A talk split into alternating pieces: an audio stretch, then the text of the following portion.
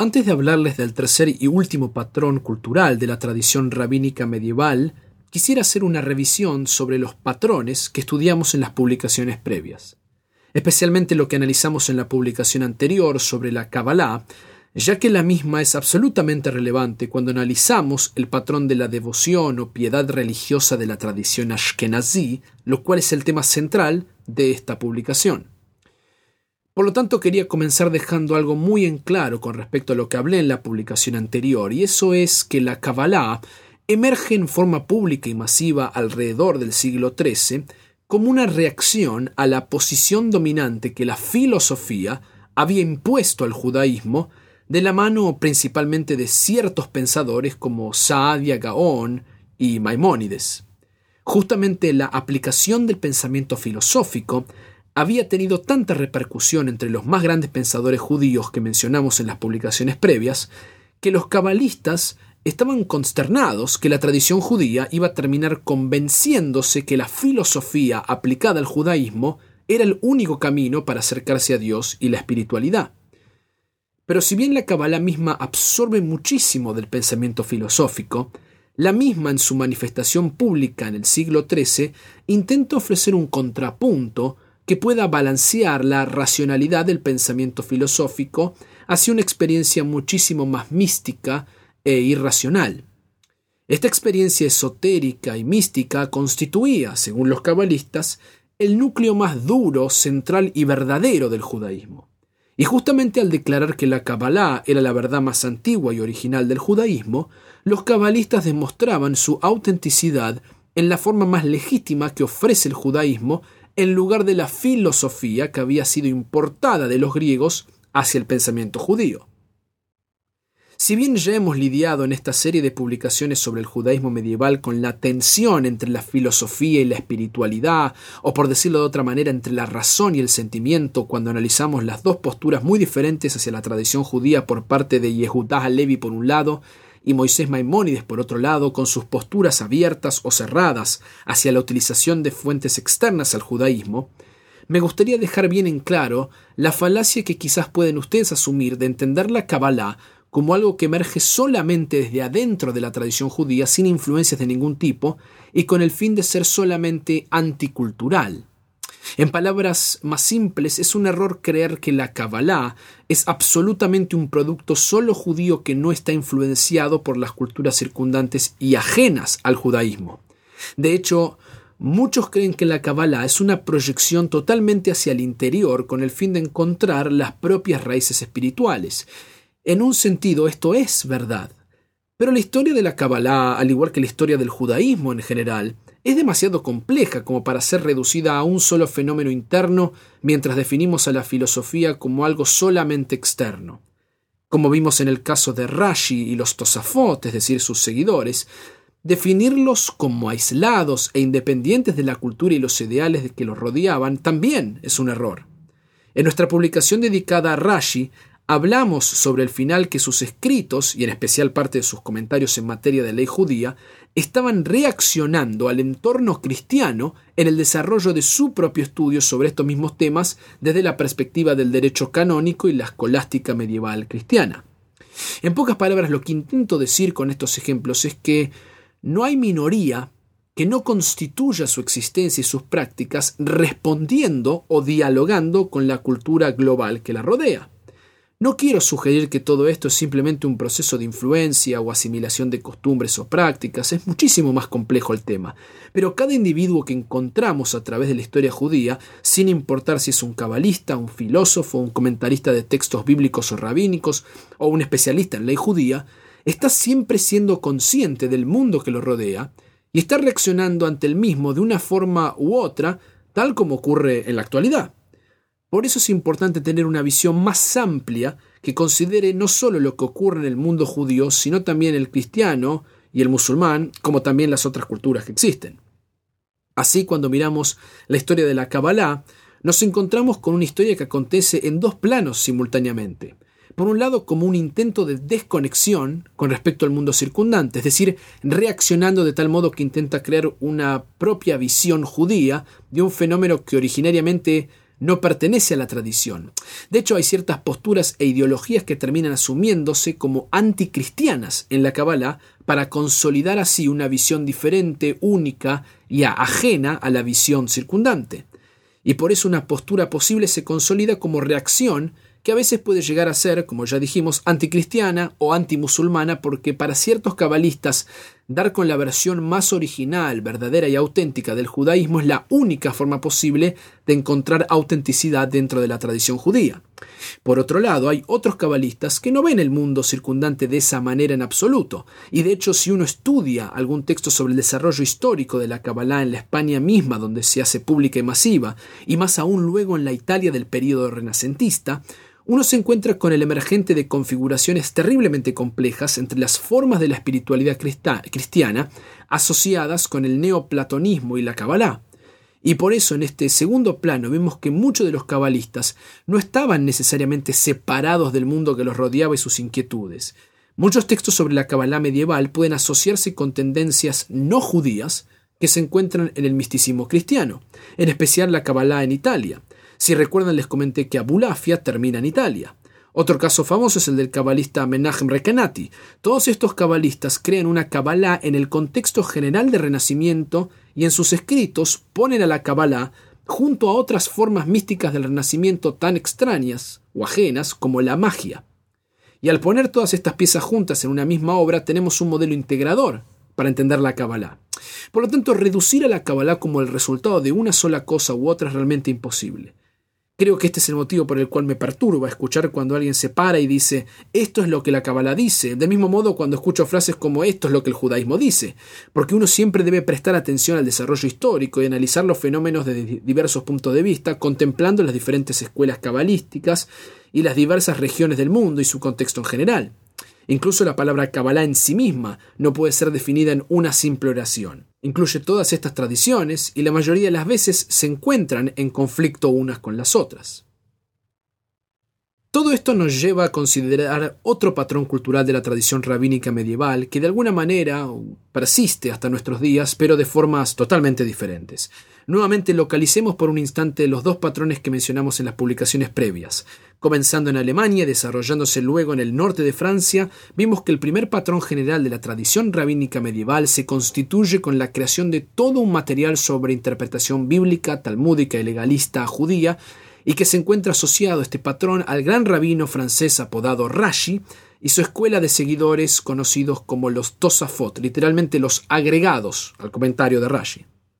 El legado de este patrón cultural para la historia del judaísmo ofrece métodos para estudiar la Biblia y la literatura rabínica centrándose en el corazón del judaísmo que para esta tradición de individuos es la halajá, es decir, la ley del judaísmo, las prácticas rituales, preceptos, mandamientos o lo que simplemente llamamos mitzvot.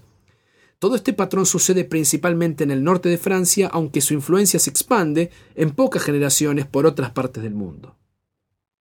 Luego en la publicación anterior hablamos de la Kabbalah como segundo patrón general de la tradición rabínica medieval y el emergente de dicho patrón cultural en las mismas locaciones geográficas en las cuales la filosofía había emergido e incluso había entrado en controversia con la Kabbalah en lugares como Provenza y el área de Cataluña. Nos referimos a esta extraordinaria locación geográfica durante la Edad Media que se encontraba entre medio del sur musulmán y el norte cristiano. Realmente no he explorado mucho esta locación, pero es muy especial porque muchísimas formas diversas de pensamiento se desarrollan en este área. En Provenza había incluso traducciones de Maimónides y otros filósofos judíos al latín, y en estas mismas áreas vimos eh, en la publicación anterior que la Kabbalah emerge públicamente como un contrapunto o alternativa secundaria frente a la posición dominante de la filosofía.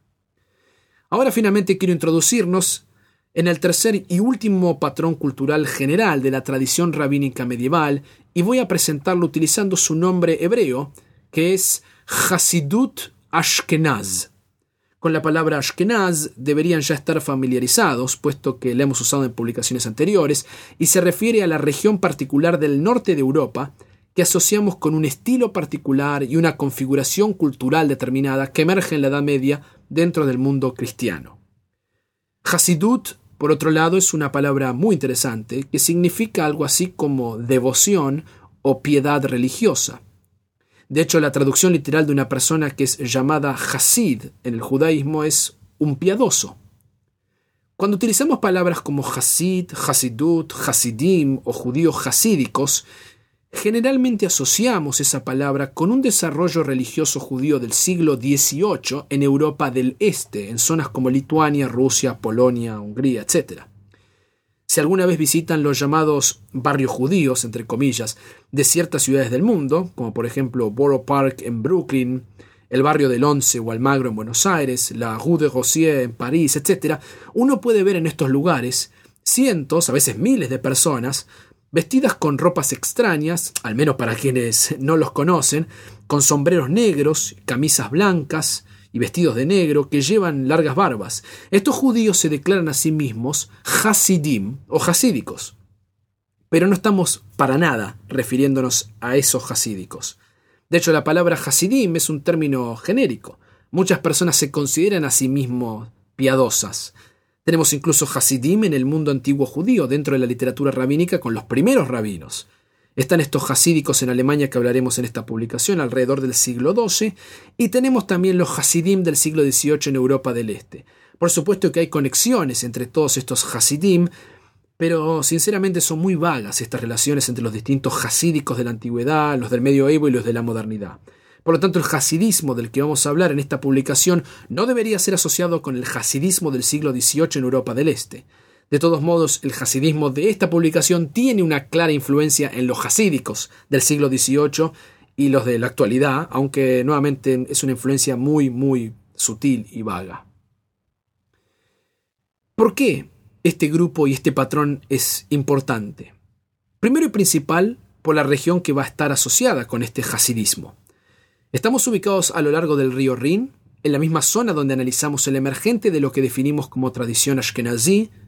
pero luego de las cruzadas. La mitad del siglo II, es decir, alrededor del 1150 al 1250 de la era común, por supuesto. Estamos hablando de un grupo que emerge luego de las atrocidades acontecidas en las cruzadas de 1096, que si recuerdan analizamos todo este tema en nuestra publicación sobre los judíos y las cruzadas que ustedes pueden volver a escuchar en este blog. Este grupo surge luego de los asesinatos y los suicidios en masa, cuando la comunidad judía está intentando recuperarse de las tremendas pérdidas, y luego que Rashi toma todas estas tradiciones que pertenecían a esta región que describimos en la publicación dedicada a él, y que eran la parte integral de las academias rabínicas en Mainz, Speyer y Worms, espero que recuerden todas estas zonas, y las transporta Rashi y las pone por escrito en el norte de Francia. Este nuevo movimiento piadoso, es decir, la forma medieval de esta Hasidut Ashkenaz, la devoción religiosa de los judíos Ashkenazim, emerge en el siglo XII alrededor de una familia conocida como Calanimus. Esta familia tiene sus orígenes en Italia, y por lo tanto algunos historiadores han sugerido que este movimiento hasídico emerge primero en Italia, en un periodo muy temprano en la Edad Media, y en consecuencia sus raíces provienen del sur y se mueve eventualmente hacia el área del río Rin con la llegada de ciertos miembros de dicha familia a estas locaciones. De esta familia podemos identificar tres grandes figuras. Samuel el piadoso, Shmuel Hahasid, todos ellos se autodeclaran a sí mismos piadosos, Luego está su hijo llamado Yehudá Hasid, que es muchísimo más importante. Y finalmente tenemos a Eleazar de Worms, tres generaciones de la misma familia. Estos tres hombres fueron la fuerza principal en este renacimiento de la devoción y piedad religiosa en este periodo. De estos tres hombres, Yehudá es aquel que ocupa el rol principal al aprovechar lo que parece ser una posición más extrema por parte de su padre Samuel, Shmuel, transformando una ideología extrema hacia algo más respetable, más convencional y más general, que luego es aceptado por un grupo de seguidores. Por lo tanto, esta ideología se convierte de alguna manera en un movimiento social, ya que no podemos declarar que estamos hablando realmente de una corriente en esta instancia, puesto que no tenemos nombres de los constituyentes, sino solo los textos, pero parecería que el impacto de Yehudá fue tan importante que en el fondo afectó a más de tres individuos. Obviamente dejó una marca. Y el libro que escribe Yehudah Hasid se convierte en un clásico de la literatura judía. Del mismo modo que en la publicación anterior hablamos del Sefer HaZohar, podemos hablar del libro de los hasídicos titulado Sefer Hasidim como otro clásico de la literatura judía. No estoy seguro que exista una traducción de este libro al español, Sin embargo, muchísimos autores, y en especial aquellos que se interesan por la devoción religiosa y el estudio de, la, de los piadosos, han adorado este libro, puesto que el mismo justamente narra sobre el comportamiento que un hombre piadoso judío debe mantener.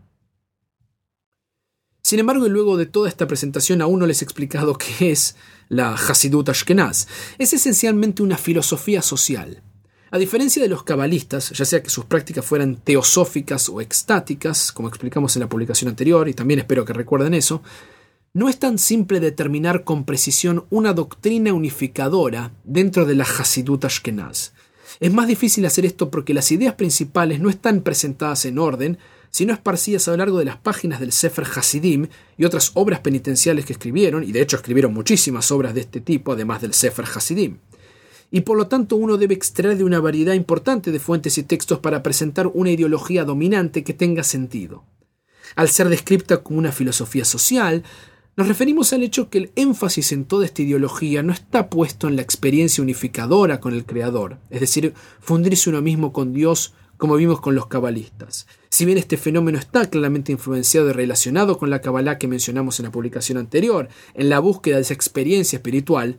la diferencia central es que la Hasidut Ashkenaz se produce no como una contemplación, sino más bien como el resultado del modo en que es actuada esta Hasidut, esta práctica, en el ámbito social. Y si tuviéramos que describir Hasidut Ashkenaz en una sola palabra, podríamos declarar que el hasídico, es decir, el piadoso, intenta descubrir o develar el Ratzon Haboré. Eso significa la voluntad del Creador. En otras palabras, estos piadosos o hasídicos sentían que las prácticas convencionales y la moral del judaísmo eran insuficientes. Eso es bueno para las masas, pero estos hasídicos creían que tenían que actuar y desarrollar su vida en un nivel más elevado. Tenían que alcanzar un nivel espiritual basado en el ascetismo, es decir, la negación de los placeres materiales, la abstinencia, la conducta moral, etc., y mantener un comportamiento moral que provee de un ejemplo para todo el mundo. Así los judíos piadosos se convencen que las demandas que Dios impone sobre ellos están en un nivel mucho más alto que aquello que Dios espera del judío común y corriente. Por lo tanto, lo que tenemos aquí es claramente una noción de elitismo moral. El énfasis se pone en el renunciamiento del cuerpo y la vida en este mundo, el intento de alcanzar una serenidad absoluta de la mente y la imposición de demandas religiosas por parte del creyente muy por encima de lo mínimo indispensable que establece la ley judía original. Por lo tanto, lo que estos piadosos están haciendo, noten que por ese motivo no solo se llaman a sí mismos judíos, sino Hasidim, eso significa piadosos,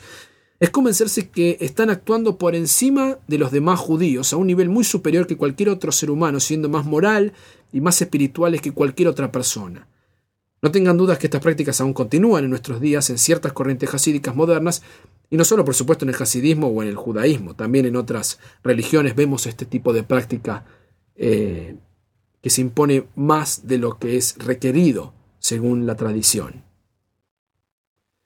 Estos individuos al practicar ascetismo también predican humildad, moderación, abstinencia, negación de lo terrenal y especialmente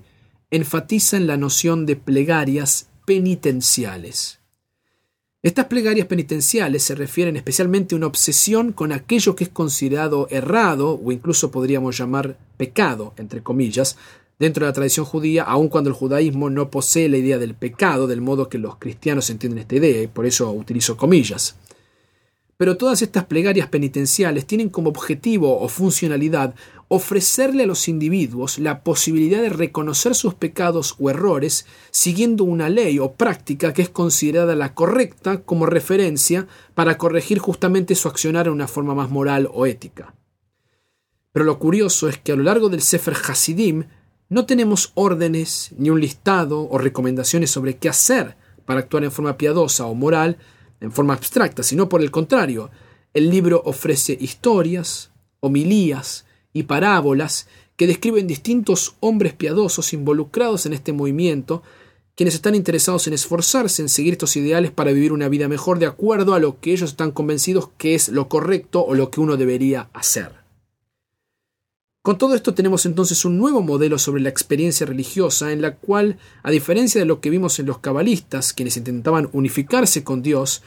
con la Hasidut Ashkenaz estamos llevando a la práctica ciertas costumbres dentro del ámbito social que intentan dichas acciones distinguir entre la moralidad convencional y la moralidad más elevada que el Hasid está convencido que está practicando. Sin dudas, el Hasid cree que está funcionando dentro del ámbito social en un nivel superior, no solo del no judío, con el cual hay un abismo de diferencia, sino y en especial en relación a otros judíos. La pregunta central que sigue es, ¿cómo explicamos todo esto? ¿Por qué surge esta obsesión con las plegarias penitenciales y la necesidad de hacerse, por llamarlo de alguna manera, más papistas que el Papa?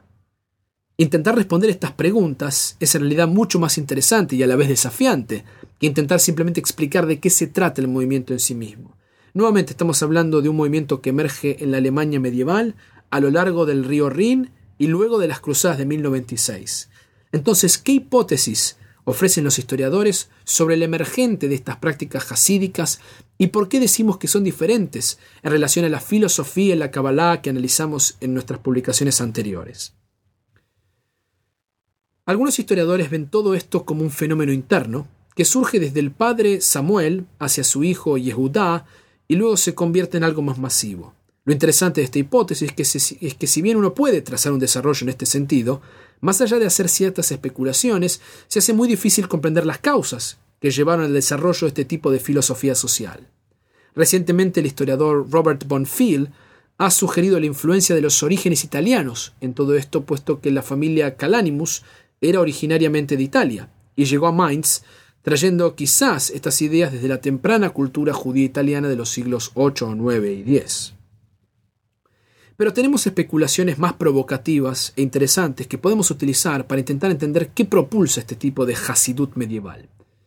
Y tal vez la especulación más interesante es la que ofrece el historiador Haim Soloveitchik, uno de los historiadores más importantes en el campo de investigación sobre el judaísmo medieval ashkenazí. Para él, lo que tenemos en este movimiento es una reacción por parte de un grupo de intelectuales judíos que habían estado en el centro de la cultura judía mundial, pero perdieron esa posición luego del efecto de las cruzadas, cuando Rashi se muda al norte de Francia y se lleva todo lo que aprendió de Alemania hacia esa locación. Luego que Rashi pone por escrito toda esa tradición y logra que él y su escuela en el norte de Francia se conviertan en el centro de atención, los judíos de Alemania pierden esa fuerza magnética que atraía a miles de estudiantes hacia sus academias del modo que Rashi mismo había sido atraído hacia esa dicha locación cuando era un estudiante. Así Soloveitchik argumenta que lo que intenta lograr la Hasidut Ashkenaz es recuperar el prestigio de una locación geográfica y una escuela de tradición rabínica, ofreciendo un modelo alternativo de espiritualidad judía que se basa más en una práctica social que contrarresta la dialéctica intelectual de la escuela francesa basada en la interpretación de textos y el agregado de comentarios a la Biblia y la literatura rabínica. En otras palabras, lo que parecería ser entonces, según esta especulación de Soloveitchik,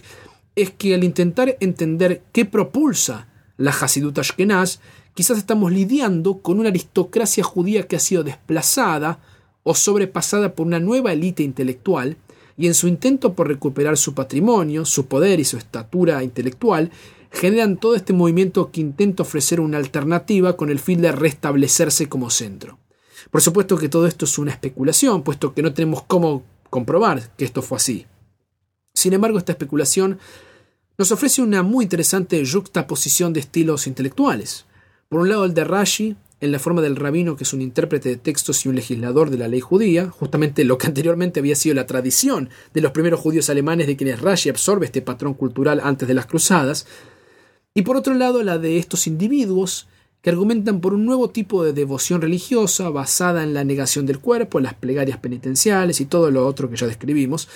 quienes proponen que ser judío no significa solamente enfocarse en una energía intelectual, incluso si esta energía intelectual es rabínica y no filosófica. En pocas palabras, lo que intento decirles es que tenemos nuevamente aquí esa extraordinaria dialéctica entre razón y sentimiento que vimos en Maimónides y Yehuda Levi, nos referimos al comportamiento moral versus el desarrollo intelectual, con la intención de definir cuál debería ser la prioridad en el judaísmo. Nuevamente, si bien todo esto resulta muy interesante, se hace difícil declarar que este es el factor principal por el cual emerge esta Hasidut del modo que Soloveitchik propone. Y finalmente tenemos otras versiones posibles a las cuales vamos a dedicarnos en lo que nos queda de esta publicación, puesto que son realmente fascinantes. Hace ya algunos años el historiador Yitzhak Ber escribió sobre el paralelismo entre Hasidut Ashkenaz, que del modo que lo presenté hasta aquí podríamos creer que es un desarrollo interno dentro del judaísmo, y la espiritualidad franciscana. Estoy seguro que la mayoría de ustedes han escuchado alguna vez hablar sobre los franciscanos, y de hecho el último y más reciente Papa manifestó su voluntad de ser conocido como Francisco, en honor a San Francisco de Asís. San Francisco de Asís vivió durante el mismo periodo histórico que los seguidores de la Hasidut Ashkenaz. Y si uno empieza a mirar lo que ocurría en el mundo cristiano durante este mismo periodo que estamos analizando, uno descubre que alguien como San Francisco de Asís se comunicaba con la naturaleza, se relacionaba con el ser humano común y corriente, estaba también involucrado en la práctica del ascetismo, nuevamente la negación de los placeres materiales, la abstinencia, la conducta moral, etc. Y principalmente se desarrollaba su misticismo o espiritualidad a través de las plegarias penitenciales mientras se identificaba con la gente más pobre y humilde. Todas estas son características típicas no solo de San Francisco de Asís, los franciscanos en general, del Papa actual, que sorprende constantemente por su humildad, su afecto por los pobres y los enfermos, sino que estas ideas son también centrales dentro del Sefer Hasidim y de la Hasidut Ashkenaz. Por lo tanto, tenemos aquí un paralelismo muy interesante. Recordemos que hablamos de un paralelismo en la escritura de textos legalistas judíos y canónicos cristianos cuando analizamos a Rashi y su propio contexto cristiano. Y aquí vemos nuevamente otro paralelismo en el desarrollo espiritual de ambas tradiciones que se da en forma simultánea. Definitivamente tiene que haber algo en común, debido a la liturgia penitencial que es realmente muy similar y acontece, acontece exactamente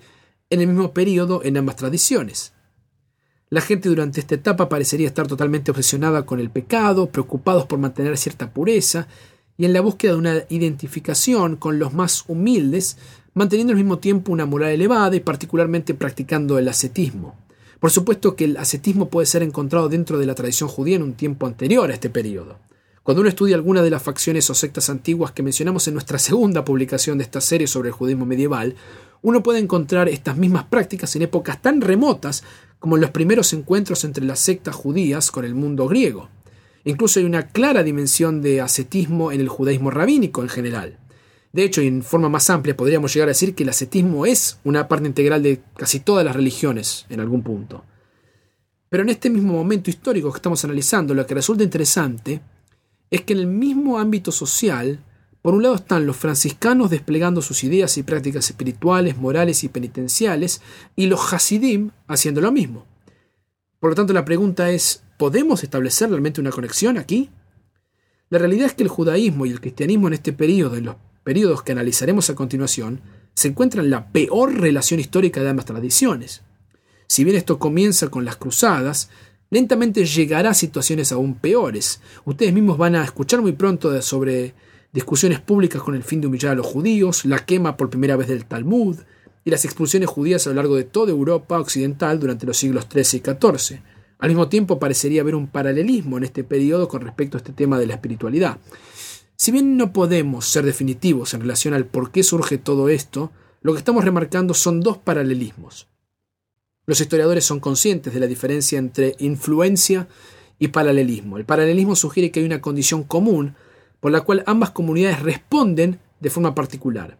Y tal vez esa es la mejor manera de describir todo esto, ya que hay una aproximación tan grande en los ideales religiosos y las prácticas en ambas tradiciones al mismo tiempo, que sugerir que no hay ningún paralelismo entre ambas es problemático o es negar una realidad histórica. Yitzhak Ber también agregó una problemática a este paralelismo que de hecho complica mucho toda esta hipótesis, y esa problemática es que entre los Hasidim había una intolerancia enorme, aunque comprensible luego de las cruzadas y otros eventos, hacia los no judíos. Por lo tanto, la literatura hasídica posee de alguna manera una continuación de esas crónicas hebreas que mencionamos en nuestra publicación sobre los judíos y las cruzadas, y en especial la ideología, si la recuerdan, de Kiddush Hashem. Si recuerdan lo que hablamos en dicha publicación, la noción de Kiddush Hashem significa literalmente la santificación del nombre de Dios, que bajo la lectura de estos judíos del norte de Europa implica morir como mártires santificando a Dios. Hicimos hincapié sobre el final de dicha publicación que una de las características centrales que constituye la tradición ashkenazí y su legado es esta idea del sufrimiento y el mártir. Toda esta tradición implicaba que ante el encuentro agresivo con el mundo cristiano, el judío debería asesinarse y matar a toda su familia muriendo como un mártir en nombre de la santificación del nombre de Dios. El Sefer Hasidim es claramente una continuación de esta perspectiva, puesto que dentro del mismo libro también nos encontramos con una glorificación de los ideales del mártir y una tensión muy grande entre el judaísmo y el cristianismo. Y esto es lo que complica el paralelismo que mencionamos. Por un lado, luego de las atrocidades de las cruzadas tenemos un punto de inflexión y división en la, relación fraternal entre judíos y cristianos, y Sefer Hasidim es una continuación de esta misma historia expresada en el texto en las ideas del sufrimiento, el mártir y el odio hacia el mundo cristiano, pero por otro lado las nociones centrales de la espiritualidad de los Hasidim parecen estar en absoluta sincronía con la misma espiritualidad cristiana de este periodo. Por lo tanto, a pesar de todos estos paralelismos y diferencias que persisten en el antagonismo entre judíos y cristianos durante este periodo, parecería haber un discurso común de valores y prácticas entre ambos grupos que van moviendo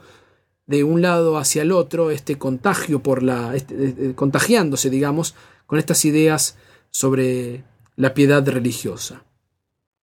En conclusión, el movimiento hasídico ashkenazí medieval está ubicado en el exacto lugar geográfico donde los cruzados dejan su marca más fuerte y puede ser comprendido como una reacción a las atrocidades de las cruzadas. Puede ser también entendido basado en ciertos ideales que vienen de la tradición judía más antigua, pero también en el contexto de una reacción hacia el estilo francés e intelectual de Rashi y sus discípulos, o incluso puede ser analizado comparado con el cristianismo y los ideales franciscanos. Todas estas explicaciones son posibles e incluso pueden coexistir como hipótesis. Lo que es claro es que tenemos una respuesta particular de cómo debería ser la vida judía que emerge en una región y no en otra.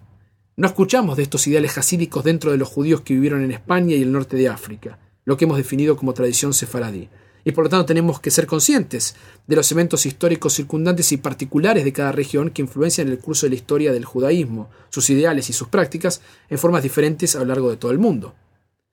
El, el libro Sefer Hasidim es una fuente extraordinaria de historias moralistas. Es una de las primeras obras judías en ser publicadas, cuando se inventa la imprenta a finales del siglo XV y XVI, y está íntimamente relacionado, como mencioné al comienzo de esta publicación, con el hasidismo de Polonia, y de Europa del Este en el siglo XVIII, aún cuando este hasidismo surge de otro contexto totalmente diferente, en otra parte del mundo y en otro tiempo completamente distinto al hasidismo que estamos analizando aquí en Europa del Oeste, en la mitad del siglo XII y principios del XIII. A pesar que no puedo describir el mundo del hasidismo del siglo XVIII en Europa del Este en esta misma publicación, puesto que se haría interminable, Claramente necesito remarcar que los hasídicos del siglo XVIII conocían muy bien este texto y lo estudiaban como una guía sobre moral judía. De hecho, para ser prolijos, deberíamos definir este texto dentro de una categoría conocida como musar, aun cuando muchas personas no están tan de acuerdo que este libro pertenece a esta misma categoría. En el judaísmo se conoce como musar a toda la categoría de libros que entran bajo las ideas del comportamiento ético y moral que los estudiantes en las academias rabínicas estudiaban, o siguen estudiando en realidad, pero estudiaban particularmente en el siglo XIX. Es en este contexto que el Sefer Hasidim se convirtió en una obra muy importante. Lo que tenemos entonces con Hasidut Ashkenaz es un estilo particular de religiosidad judía que emerge en un tiempo y lugar determinados, pero lentamente influencia generaciones enteras de judíos en otras locaciones y en otros tiempos posteriores. Mirando hacia atrás entre las dos publicaciones anteriores y esta en la que analizamos los tres patrones generales de la cultura medieval rabínica, vimos lo que emerge en el norte de Europa en relación a Rashi, la tradición intelectual de la interpretación y el agregado de comentarios en la Biblia, la literatura rabínica y la tradición legalista judía. Por otro lado, analizamos la historia de la influencia de la filosofía en el judaísmo y la Kabbalah que emerge públicamente en el sur de Francia, en Provenza y Cataluña, en España, absorbiendo y respondiendo a los desafíos de la filosofía. Y finalmente analizamos en esta publicación a los piadosos o Hasidim que emergen también desde el norte de Europa, en Alemania, y dejan una marca importante en el estilo en el que entendemos la religiosidad judía como una renunciación ascética del mundo. El motivo por el cual mencionamos y analizamos por separado estos tres patrones culturales en las últimas publicaciones no solo es por el impacto que dejarán en la tradición judía hasta nuestros días, sino que a partir de la próxima publicación vamos a comenzar a explorar ya los finales de la Edad Media y los comienzos de la modernidad temprana. Y lo que quiero que recuerden o presten atención a medida que avancemos con las próximas publicaciones es que una de las maneras en las que podemos diferenciar claramente el periodo medieval del periodo de la modernidad temprana, que es lo que se viene en esta serie, es cómo todas estas variaciones regionales comienzan a desintegrarse o fundirse como resultado de las migraciones judías debido a las expulsiones de Europa del Oeste.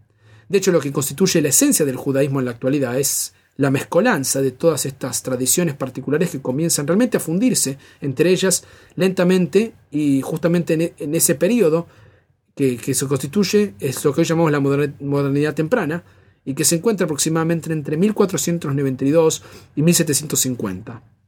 Si bien no es una forma muy elegante de presentarlo o decirlo, podríamos argumentar que el judaísmo de la modernidad temprana y en extensión el judaísmo que se vive en la actualidad es el resultado de una mezcolanza cuando todas estas variaciones regionales que estuvimos analizando comienzan a interactuar y las distinciones particulares de cada uno de estos patrones culturales que analizamos hasta ahora, si bien no se evaporan, lo cierto es que se hacen menos visibles y van constituyendo un nuevo judaísmo que absorbe y justamente mezcla todas las diferentes tradiciones particulares que hasta ese momento no estaban unidas.